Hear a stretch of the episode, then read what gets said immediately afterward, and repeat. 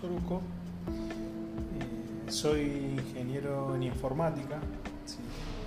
Eh, la parte que hago acá en la escuela es la parte de todo lo que es infraestructura de eh, redes, informática, administrando un laboratorio con 26 terminales y la configuración de toda la conexión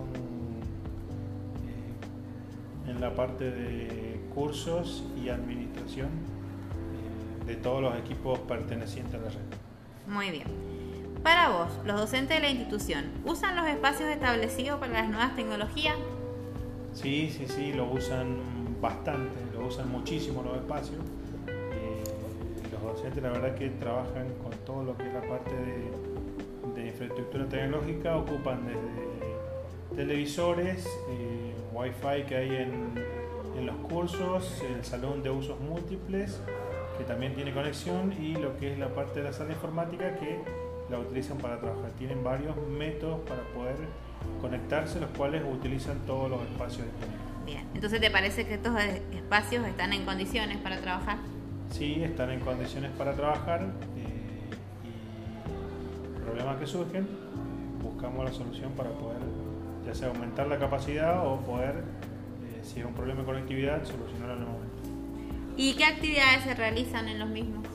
¿Cuáles son las actividades que más realizan los docentes? las actividades que se realizan los docentes, más que nada todo lo que es eh, el streaming de datos, que es todo lo que es la parte de Google Meet, Zoom, eh, Skype, distintas plataformas que ellos utilizan para poder conectarse con los alumnos y viceversa, los alumnos conectarse con los docentes. A todo eso se le suman, depende de cada espacio curricular que haya, trabaja con distintas plataformas, con distintas aplicaciones, de WhatsApp, eh, por ejemplo, algunos docentes que trabajan con presentaciones en Instagram, trabajan en Facebook, en Twitter, trabajan con Prezi, trabajan con el paquete Office trabajan con distintas plataformas dependiendo del espacio y eh, dependiendo la situación en la que se encuentren, ya sea en una sala informática o en el Zoom o en el curso, para poder desarrollar las actividades escolares.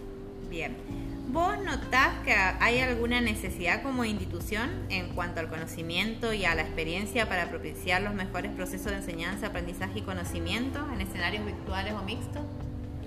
Eh, básicamente eh, lo que la falencia que tienen en la mayoría de, lugares donde trabajo es una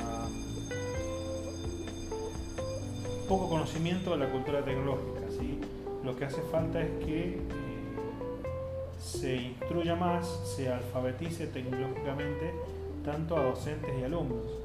Si bien los docentes eh, saben manejar muchas herramientas, pero por ahí hay que ser un poco más específico y buscar herramientas que a ellos realmente les sirven para poder trabajar y no sean tan genéricas, digamos, o tan sencillas para poder que ellos puedan dar una mejor clase y así también el alumno tenga una mejor interpretación o aprendizaje de la materia.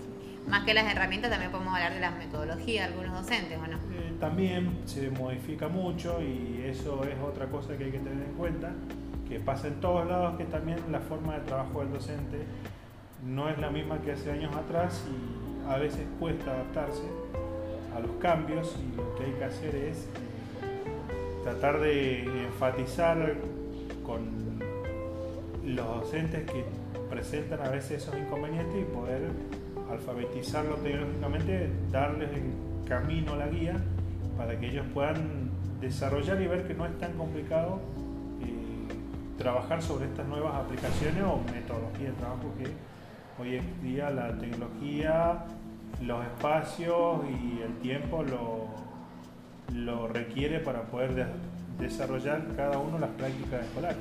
Bueno, muchas gracias.